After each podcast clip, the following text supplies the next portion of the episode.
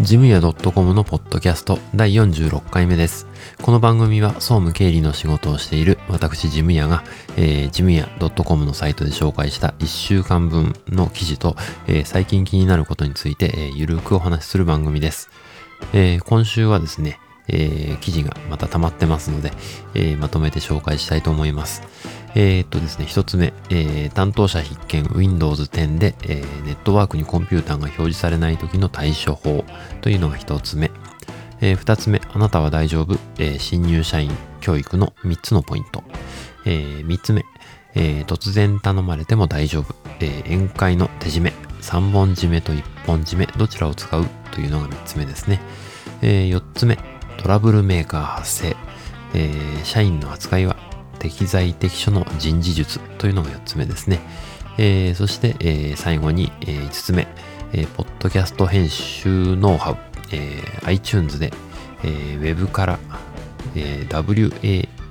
WAV からですね、M M4A の拡張子のファイルに、えー高音圧縮しようと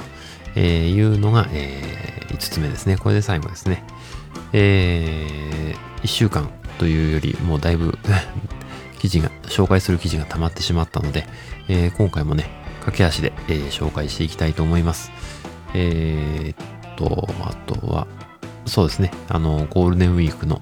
えー後半ということで、えー皆さんね、ゆっくり休んでるとこだと思いますが、えーまあ、来週のね、また、あの、何か仕事の参考になればと、え思いながら、え配信しています。えそんなことで本編行ってみますかね。えじゃあ本編、スタートです。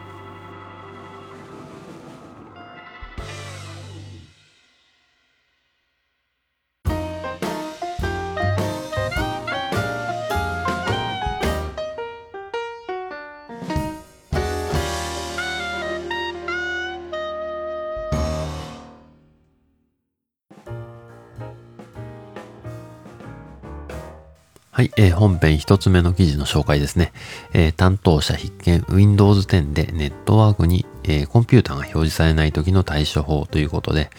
えネットでね、あのこう、いろいろ調べてみたんですけど、えなかなか表示されないというかね、あの、解決しない問題が一つあったので、え紹介しています。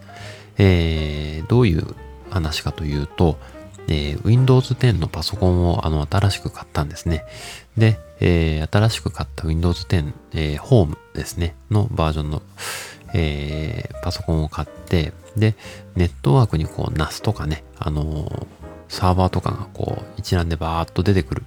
と思っていたら出てこなくて、えどうもあの Windows のアップデートがかかっていって、えその影響で、え表示されないようになってるようなんですね、今。で、えーどうすれば表示されるかっていうのを、えー調べたので、えーそれを載せてあります。で、えネットでこう調べてみても出てこないっていうのは、え今まで使っていたパソコンでネットワークにこうパソコンが表示されない、サーバーとかが表示されないっていう場合は、え載っているんですが、え新しく買ったパソコンで、えネットワークに表示されないっていう場合はちょっと状況が違うということで、えーそこもちょっと、えー書き加えて、えー記事の方には載せてあります。で、えーどういうふうにするかというと、やり方は一つ だけちょっと追加するだけなんで簡単なことなんですけど、あのーまあ、新しく買ったパソコンに、あの、Windows アップデートですね。これを、えー最後まで、最新のものまでこう、えー更新しておくっていうことですね。えーこれをやっておかないと、えーせっかくあの、ネット上にね、こう、親切に載っている対処法があるんですが、えーそういうのをやっても、えー結局アップデートでその設定が上書きされてしまって、えーまた元に戻ってしまうっていうことがあります。えなので、え新しくね、買ったパソコンについては Windows アップデートを最新バージョンまで、え上げるということをしてください。え Windows アップデートはね、あの最新ですってこう出ていても、えーもう一度あの、更新かけてみると、えー更新があったりします。えーなので、えーチェックをすることが大事ですね。えー大丈夫だと思ってももう一回やってみるっていうことが大事だと思います。で、えー Windows アップデートなんですが、あの、Windows のね、どこにあるかっていうのを説明しますね。えー、左下の Windows の、えー、ボタンからですね、をクリックすると、えー、歯車の、えー、マークが出てきます。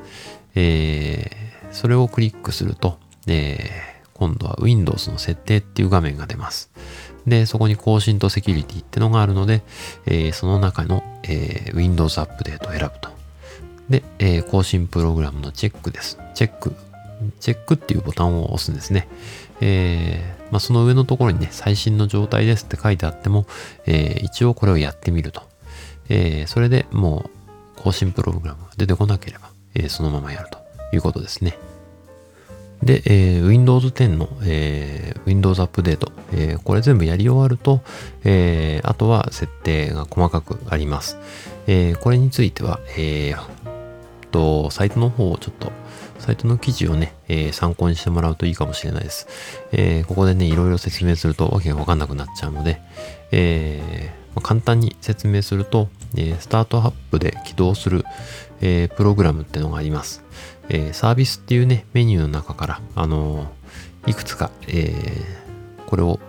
まあ、起動した時に実行してくださいねっていう設定をします。えそれと、あと、えと、サーバーマネジメントプロトコル、え、SMB、え、バージョン1っていうのですね、え、これにチェックを入れるっていうのがありますね。えー、これも、えー、有効化にしておくっていうことをします。えー、これで、え、再起動すると、え、ネットワークに、え、表示されるはずなんですけど、え、私のパソコンの場合表示されなくてですね、え、今どういう状態かっていうと、え、っと、アドレスのところにね、あの、そのパソコンの名前を打ってあげると、え、ようやく出てくるっていうことですね。え、なので、え、っと、なんだ、Windows のフォルダーとかを開くとね、左下の方に、えー、ネットワークってのがあって、えー、その中にこう、ネットワークに、で見えるパソコンとかサーバーとかが表示されるんですけど、そこには、えー、表示されないんですね。ただ、あの、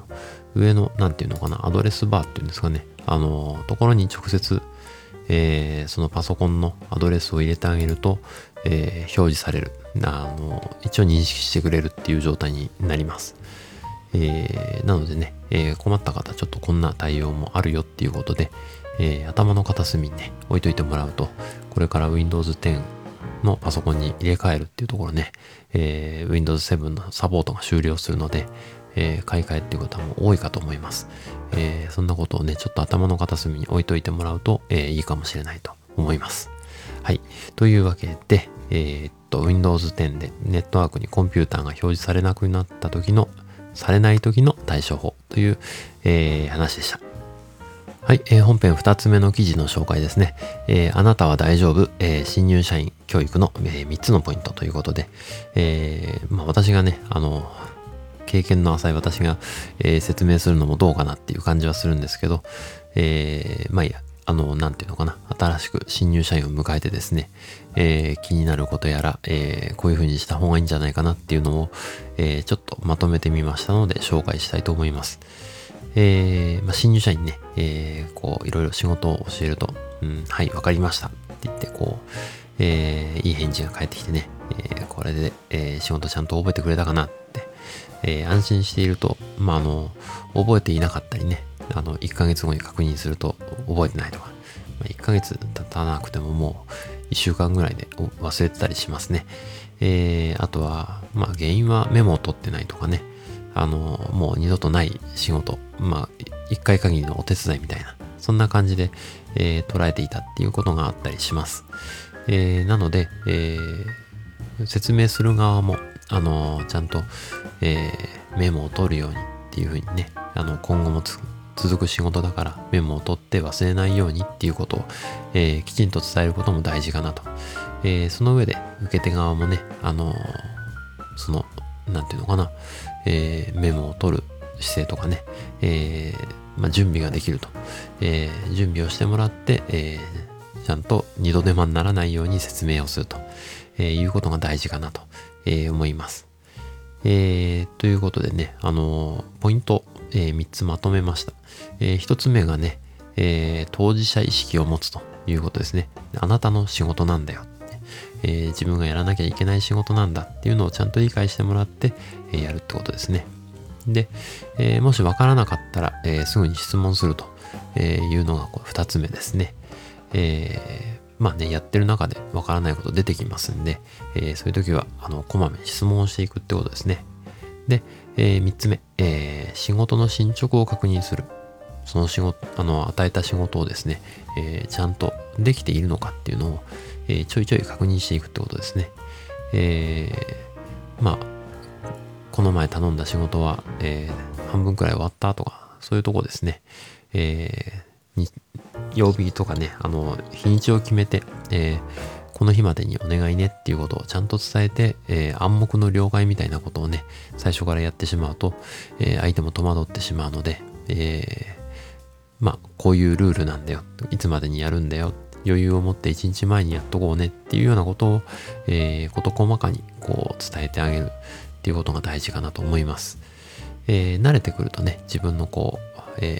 ー、さじ加減というかね、自分の仕事の流れが分かって、えー、これぐらいにやればいいかなっていう調整ができるんですけど、まあ、最初の方はね、あの、来る仕事をそのまま受け取るしかないので、えー、なかなか難しいかなっていう感じがします。えー、なのでね、えー、細かいところまで、え、説明をしてあげて、で、え、できるようにしてあげるというのが大事なんじゃないかなと、え、思います。え、ポイントは、え、3つですね。えー、まあ、私の今気づく範囲の、えー、ポイントですけどね。えー、まあ、一番の当事者意識を持つっていうのは一番大事かもしれないですね。あのあなたの仕事なんだよっていうのを、えー、ちゃんと理解してもらうっていうのはね、あのやっぱ大事、大事ですね。あの、人事で聞いてると、やっぱ聞かなかったりメモをしててもなんかどうでもいいっっていうかね、えー、眠くならない程度に書いてるみたいな、そんなことになってしまいますので、うん、これは大事だなと、えー、いうふうに思います。えー、で、そうですね、そんなことですね。えー、またね、ちょっと、えー、新入社員とかね、えー、あの、触れる機会っていうか、あの、まあ、あの、一緒に仕事する機会があったら、こんな風にしたらよかったっていうのをね、あれば、あの、共有していきたいと思いますので、えー、またその時は、えー、追加の記事を上げていきたいと思います。えー、というわけで、え、あなたは大丈夫？新入社員教育の3つのポイントという記事の紹介でした。はい、えー、本編3つ目の記事ですね。え、突然頼まれても大丈夫。え、宴会の手締め。え、3本締めと1本締め。どちらを使う？という記事の紹介ですね。えー、ちょうどね、感想芸会があって、えー、最後のね、締めのところで、えー、どういう風にやろうかなという風に、え、考えている方、ね、あの、指名された方、え、いると思います。え、まあ、これからね、あの、関わっていくっていう方もいると思いますんで、え、ちょっとね、覚えておいてもらえればなと、思います。え、まあね、あの、宴会とかの最後に、えー、3本締めとかね、1本締め、えー、あと1丁締めみたいなのがありますね。えー、そういう手でね、えー、ヨーパンってやつですね。えー、ああいうのがあります。あれ手締めって呼ばれますけどね。えー、締めの挨拶ですね。えー、握手を使った締めの挨拶ってことで手締めですね。えー、で、まあ、どれをやればいいかっていうのですね。えー、もともと、えー、と、3本締めってのが、えー、えー、なんていうのかな、えー、元だったようですね。えー、よー、パパパンパパパンパパパンパン、よパパパンパパパンパパパンパン、よパパパンパパパンパパパンパンで終わるやつですね。えー、これを、えー、まあ、よーパパパンってのが、えー、拍手3回なんですね。で、えー、拍手3回、えー、ということで、えー、拍手3回だな。それで、えー、っと、パッパパン、パッパパン、パッパパン、パンで、えー、合計9回叩く、9回で10回叩くんですね。パッパパンが3回。えー、何が言いたいかっていうとですね、拍手が、えー、1、2、3回。えー、3回が、えー、3回、なんていうのかな、9回叩くんですね。拍手。拍手を3回、9回。えー、そうすると、えー、漢字の9ですね。えー、昔だと 9, 9回叩くっていうと漢字の9で書きます。え、それだと、え、まあ、縁起が良くないということですね。えー、まあ、9っていうのはね、苦しむとかそういうことにも使われ、まあ、つながるイメージがあるということで、え、そこにですね、最後の1回、え、もう1回パンということで、え、点を足すって意味ですね。えー、漢字の9に点を足す。えー、ポッドキャストでね、聞いている方は、うん、どういうことだって思うかもしれないですけど、えー、9に1本線を加える。そうするとですね、漢字の丸っていう字になるんですね。えー、で、宴会が丸く収まるということで、えー、3文字目。えー、パパパンパパパンパパパンパンですね。えー、の最後の、えー、1回があるということですね。ただこれ3回なんでやらなきゃいけないんだのがありますね。えー、パパパンパパパンパパパンパン。これで、えー、1回1セットですね。えー、まあこれで、えー、最近は、えー、短くなってるっていう感じですね。ただこれ3回繰り返すってのは意味があって、えー、その1セット目ですね。パパパンパパパンパパパンパン。えー、これは、えー、最初の1回目は、えー、主催者にですね、会を、えー、催してくれた方に対するお礼という感じですね。えー、2回目、2セット目ですね。えー、これは、え、その会場に見えているお客さんとか、え、ですね、来賓の方とか、そういう方がいれば、え、そういう方に対して、え、お礼の、意味で。で、そして3回目は、え、その会場に来られなかった方、え、に向けて行われると、え、いうことだそうです。えー、なので、えー、この3セットね、えー、意味があるということで、えー、まあ3本締めの場合、丁寧だということですね。で、1本締め、えー、パパパンパパパンパパパンパンの場合は、えー、まあ、それを省略したものだと、えー、いうことです。で、えー、さらに省略したのが、えー、ヨーパンってやつですね。えー、これが、えー、関東一本締めとも呼ばれている、えー、一丁締めとも呼ばれてるらしいですけどね。えー、まあ、気の短い江戸っ子だからなんでしょうかね。えー、ちょっとわかんないですけど、えー、まあ、一定、拍手が1回だけということで、まあ、これはもう、かん、シンプルですね。えー、これ以上シンプルにならないっていう手締めになってます。えー、まあ、状況っていうかね、あの、そんなに大きな声出して何回もできないよっていう、えー、ね、都会の、なんていうのかな、えー、そういうのもあるのかもしれないですね。環境っていうのもあるかもしれないです。えー、まあ、参加者のね、えー、手を煩わせないとかね、いろいろ、え、メリットはあると思います。えー、なので、えー、一本締めとね、一丁締めっていうのはなんかこう、間違いやすいのかなと、思いますので、まあ、一本締めって言ってもね、関東一本締めって言わないと伝わらないとかね、えー、そういうことがあると思います。えー、なので、まあ、あのー、一本締め、一丁締め、三本締め、えー、違いをね、なんとなくこういうふうに、あの、えー、お礼の、まあ、挨拶というかね、締めの挨拶で、え、どういう、えー、人たちに対して、えー、やっているんだよっていうのがちょっと意識できればね、あの、またやるときの気持ちも変わってくると思うのでね、えー、そんなこともちょっと意識しながら、え、手締めとかね、できればいいかなと思います。え、そんなことで、え、突然頼まれても大丈夫。宴会の手締め、3本締めと1本締め、どちらを使うという記事の紹介でした。はい、えー、本編4つ目の記事の紹介です。えー、トラブルメーカー発生、えー、社員の扱いは適材適所の、えー、人事術ということで、えー、なんかこれも偉そうなタイトルですね。えー、まああの、内容としては、えー、新しく採用した人がですね、えーまあ、なかなか期待通りに働いてくれないと、えー、いう場合ですね、えー、どういうふうにすればいいのかっていう、えーまあ、お悩み相談を自分で解決したみたいな記事になってます。えー、まあね、あのー、面接の時はあんなに印象が良かったのに、えー、こんなこともできる、あんなこともできるっていう感じだったのに、えー、実際職場でね、働いてみると、え、なかなか成果が出てこない、えー、周りの評判も良くない、人間関係もちょっとギクシャクしてるようだっていうようなことが、え、あるかと思います。えー、まあそんな時にね、あの、簡単にクビにできるっていうことはないです。あの、労働者はね、労働基準法って決まりでね、保護されているので、えー、まあ使用期間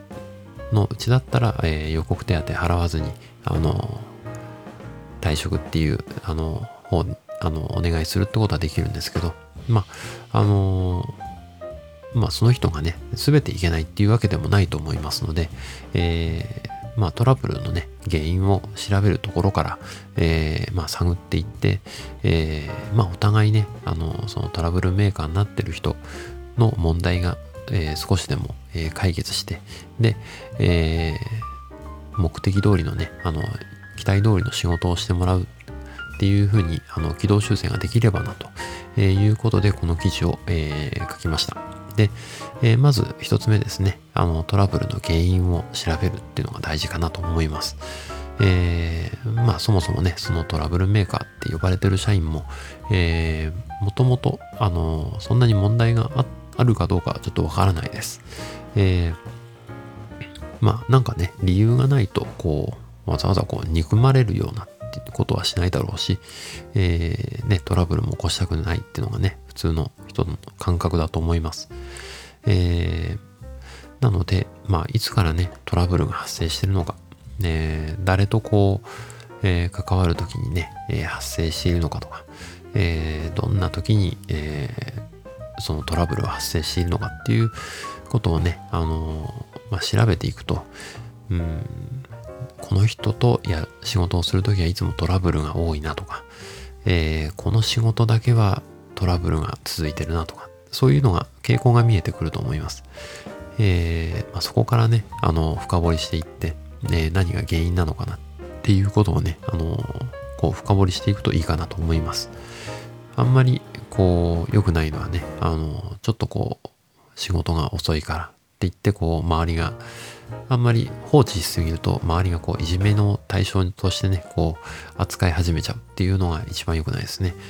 で、そうなる前の火消しということでね、あの、ちょっと原因を探って早めに対処するということが大事かなと思います。で、えー、二つ目ですね、え、本人に原因がある場合ですね、もしあの調べていって、えー、周りじゃなくて、やっぱ本人かなっていう時ですね、えー、まあ、上司から、えー、伝えてもらうのが一番いいですね。え、口頭で、いや、あそこがね、あのいつも仕事を何回も同じことを伝えてるんだけど、なかなか覚えてくれない。ちょっとメモをしたり、なんか自分で工夫して、覚える工夫をしたらどうかなっていうようなことを、えー、上司からしてもらうと。えー、そういうことを、うん、するのがいいのかなと思います。まずはですね。で、えー、まあ、なかなかこう、思い通り、えーうんな結果が出ない場合ですね、えー、そういう時は、まあ、他の部署ですね、えー、への移動っていうのも考えた方がいいかもしれないですね。えー、まあ、本人の、うん、才才能というか素質っていうんですかね、あのももともと持っているもの、えー、個性とかね、能力とか、えー、そういうところを、あの癖を見てね、あのこの仕事よりうん、事務の仕事より、えー、現場の仕事があってるのかなとか、えー、現場で、えー、バリバリやってもらおうと思ったけど、だいぶ細かいところに、え、が気になるようで、えー、いろいろこう改善意見を出してくれる。ああ、じゃあ事務の方にちょっと来てもらって、で、そのね、え、能力を活かしてもらおうかっていう、え、ようなことをですね、え、して、え、新しい場所でこう、その人のね、本来の、えー、能力が発揮されれば、えー、いいのかなと思います。えー、まあ、その部署のね、空き状況もあると思いますんで、え、なかなか難しいことでもあると思うんですけどね。え、まあ一度採用したね、社員はやっぱ、え、大事に育てていくっていうことをしていかないとですね、これが人材不足になりますんでね、えー、まあ、あの、よっぽど周りにこう影響、悪影響を与えることで人でない限りね、あの、育てていくっていうことが大事かなと、えー、思います。えー、それで、えー、もう、どの部署もダメだという時には、もう、最終的にはね、あの、この会社にはあなたがこう、の能力を発揮できる場所がないということを伝えた上で、えー、まあ、本人のね、えー、これからの、えー、なんだ、えー、どういうふうにしていきたいかっていうのを、えー、見極めてもらうっていうことですね。えー、それを待つしかないということになりますね。えー、ちょっと長々と、えー、話をしてしまいましたが、うん、トラブルメーカーと呼ばれている社員でも早くね、え、対応してあげることと、え、それに合った適材適所の、え、対応ができれば、え、いいのかなというように思いますんでね、えー、まあちょっと気になっている方とかね、えー、これから人を採用するっていう方、えー、同じような、えことがあったら、え参考にしていただけるとね、えいいかなと思います。というわけで、トラブルメーカー発生、社員の扱いは、え適材適所の、え人事術という記事の紹介でした。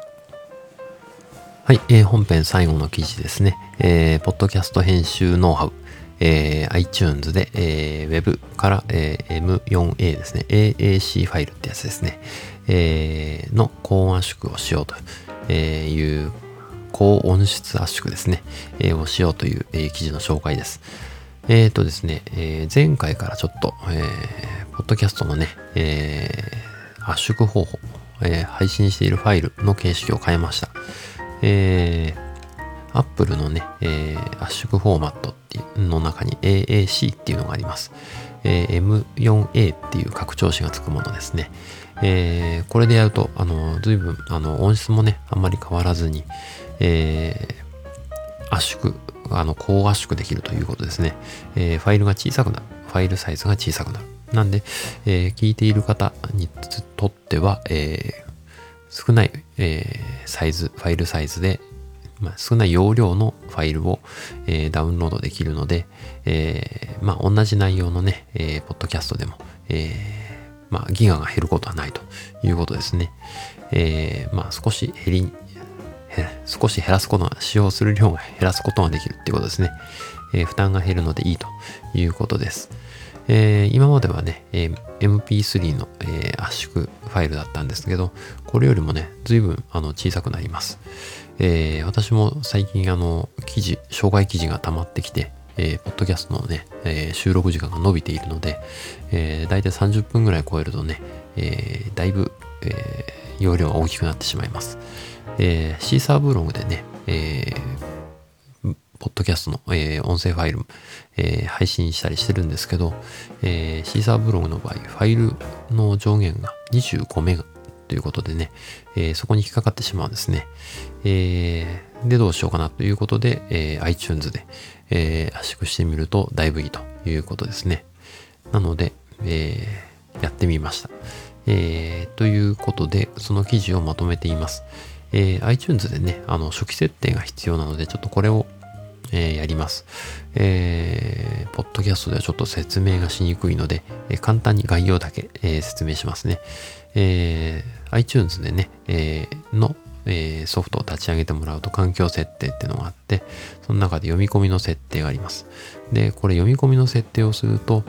えー、いじるとですね、えー、CD とか、音楽 CD とかを取り込む時の、えー、設定もこれで変わります。なので、えー、ポッドキャストの配信をしてる方はね、あの、ここのところ変え、変えるのはいいんですけど、えー、圧縮するときに変えたままにしておくと、えー、今度音楽ファイルを取り込むときも同じような、同じ設定で、えー、取り込まれるので、そこは注意をしてください。えー、容量小さくなってね、ちょっと、えせっかくの、えいい音質の音楽 CD が、えだいぶ圧縮された形で、え取り込まれるとえいうことになる、えこともありますのでね、えまあ、ポッドキャスト配信してる方は、えここをいじるという感じですね、えいじったらまた戻すということを忘れないようにしてください。で、中にあの AAC エンコーダーっていうのがあるので、えー、ビットレートの設定とかね、えー、あります。その辺をちょっといじってもらうということですね。えー、で、あとは、えー、今度は変換するファイルを、えー、Web ファイルから、えー、AAC に直接、えー、変換をするということですね。えー、それをすると、えー、すぐ、割とすぐですね、早く、えー、変換ができますので、で、えー、これで大丈夫ということですね。えー、なので今後ね、えー、配信していくファイルはこれでいこうかなと思っています。えー、まあ、おうんと、なんていうのかな、容量の小さいファイルにしては、えー、全然前と、えー、損、あの、なんていうのかな、遜色ないというかね、えー、そんな感じがします。えー、なので、えー、ちょっとこれで今後はやっていきたいと思います。えー、これからね、ポッドキャスト始めるとかね、えー、そういう方、えー、いたら参考にしてもらえるといいかなと、え思います。ネットでもね、こう紹介してる記事多いのでね、あ、コーヒーが、あ、なりましたね。コーヒーの、え、できましたよっていうことですかね。えー、ピッピッピってなりましたが、え、っと、何話したっけ？え、っと、そう、え、っと、ポッドキャストを配信している方はね、これから配信しようと思っている方も、え、まあ、この辺、あの知っておくとね、えー、いいかと思いますので、えー、参考にしてもらえれば、えー、嬉しいです。ということで、えー、ポッドキャストの編集ノウハウ、えー iTunes で Web ファイルから、えー、AAC ファイル M4A のファイル形式ですね、えー、に高音質圧縮をしようという記事の紹介でした。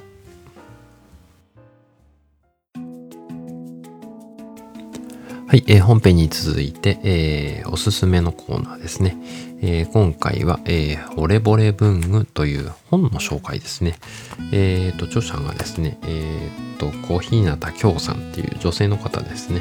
えー文具アドバイザーとしても活躍していて、えっと、趣味の文本、文具箱ですね。えーっていう本の中でも、えー連載をしているということですね。えー、文具の文房具とかね、えー、好きな方は一度は読んだことがあるんじゃないかなと、えー、思います。えー、まあ何がいいかっていうとですね、え、まあもともと私があの文房具が好きってことがあるので、え、まあいろいろ、え、気になるものばかりという感じがします。え、いくつかね、私、あの、共通する、え、趣味のものが、え、あったので、え、あどういうふうに他にもなんかこう同じうーんていうのかな同じものが好きなら、えー、他にも自分と合うものが多いんじゃないかなということで、えー、読んでみるとですねやっぱいくつかやっぱこうなんていうのかな、えー、思考がね同じ、えー、思考というかあの好きな部分が同じものがいくつかありました、え、で、え、そんな中でもねちょっと高いものが多いかなという感じが、えー、しますので、えー、なかなかすぐにね、買うってことができないかもしれないですけど、今後ね、えー、自分が、えこれ買ってみたいなっていう目標になればね、えそれはそれで、えー、て言うのかな、え目的、目標ができてね、いいんじゃないかなと思います。えということで、え今回はどれを紹介しようかな。え目標としたいものから紹介した方がいいのかな。えやっぱね、あの、えー、こういう文房具の雑誌とか、えー、そういうの、えー、記事を見たりすると、え一番ねあの書くものでこう、え一押しのものっていうのが、まあ、定番でね一押しのものっていうのが、えペリカンの万年筆ですかね、えうんですね。あとモンブランの万年筆、えその辺が、え定番で紹介されています。えー、まあ見栄えもね、えー、いいということで多分ペリカンの万年筆が、えー、割と、えー、有名なのかなって感じはしています。えー、スーベレーン M シリーズですね。えー、M800 からこう紹介、あの本誌の中ではね、紹介されてますけど、えー、まあ、M800 とかね、600とかあるんですけど、まあ、あの、大きさですね、えー、軸の、えー、長さだったり太さだったり、えー、その辺が違ってきます。えー、日本人の手には、うんと、どれぐらいがいいんだ ?400 ぐらいがいいって言われてますかね。えー、で、えー、この著者の方は、えー、と、小日向さんは、えー、300、300シリーズを押してますね。えー、一番小さいサイズが300ですね。えー、まあ女性の手が小さいっていうこともあって、多分、えー、ちょうどいい、しっくりくる、まあ、可愛いサイズっていうことなのかもしれないですね。えー、まあ、あのー、小さいものだとね、え、まあ、収納しやすいっていうことがあるので、まあ、一番いいかもしれないですね。えー、300、400ぐらいが日本人にはちょうどいいのかもしれないです。えーまあ、これがね、えー、一度使ってみたいなっていう、えー、気はしています、えー。皆さんもね、使ってる方がいたら、ちょっと、うん、これやっぱ良かったよとかっていうレビューとかね、えーえー、あとはこれ今気になってるんだけどどうでしょうかっていうようなね、えー、話ができればなと、え、思っています。えー、私はね、今プラチナの、え、安い万年筆を使ってますが、えー、まあ安さで、安さじゃないかなと思います。あの自分が気に入った色とかね、えー、なんていうのかな、えー、インクの色とかね、あのペンの色とか、えー、あとは機能性とかね、持ち運びやすさとか、デザインとか、そんなところが、あの、みんなの、えー、好みの分かれるとこだと思いますので、えー、自分のね、え好きなものを使えばいいと思うんですけど、やっぱね、え一度は使ってみたい、この、え最高と呼ばれる、このモンブランとかね、えペリカンの万年筆っていうのは憧れでもあるんでね、えこれ目標にして、えお仕事頑張りたいなと、え思っています。で、えー、っと、中で紹介されてる中で気になっているのが、えー、っと、これかな。えー、っとですね、システム手帳ですね。えー、ブログの方でも紹介していますけどね、えー、アッシュフォード、えー、マイクロ5、マイクロ5、M5 っていう、えー、本編、本編では、本の中では紹介されてますね。えー、通称 M コって呼ばれてるらしいです。えー、まあ、一番小さいサイズの、あの、バインダー型の手帳ってことですね。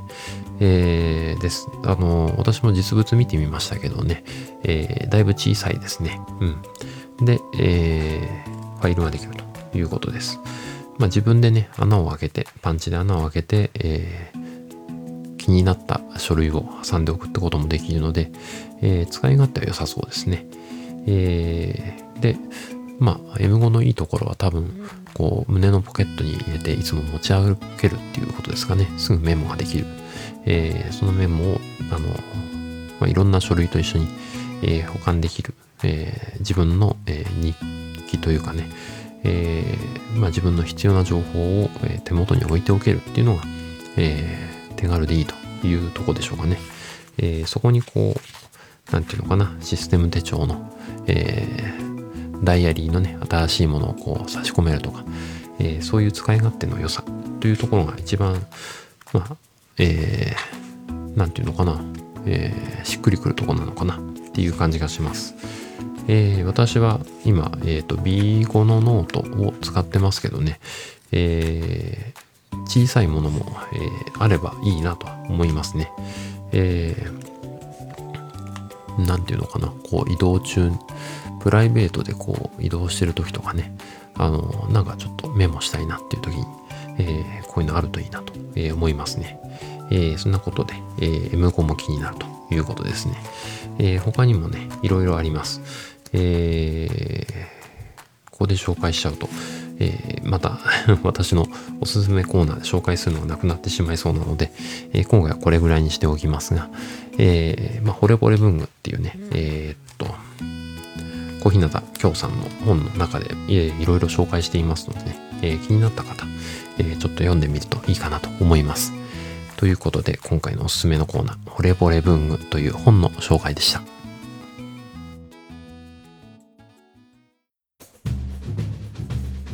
はい、えー、ジムヤ .com のポッドキャスト、最後までお付き合いいただきありがとうございました。この番組に関する感想などは、ジムヤ .com のメールフォームからご連絡いただくか、Twitter の場合は、ハッシュタグジムヤでお願いします。いただいたメッセージは、今後の番組運営の貴重なご意見として、え、参考にさせていただきます。なお、番組で取り上げてほしいテーマなどありましたら、え、送っていただけると嬉しいです。え、あとですね、え、iTunes にも登録していますので、そちらの方にレビューをいただくと嬉しいです。というわけでエンディングです。えー、前回に続いてね、えー、今回もだいぶ記事を貯めていたというかね、ボリュームのある記事を紹介しているので、えー、長くなる傾向があるなという感じがしますね。え、まあ、圧縮方式もね、AAC のあの M4A ですかね、え、に変えたので、え、だいぶ、え、長くなっても大丈夫ということで、え、安心感はあの自分の中のね、収録する安心感はあります。えー、言語はね、えー、令和に変わって初めての、えー、収録ということで、え収録配信ということでね、えまあ何が変わったかっていうと何も変わってないんですけどね、えまあそんなことで、え令和になっても、今まで通り配信ができればなと、え思っています。そんなわけで、え来週までまたいい週間をお過ごしください。ではでは。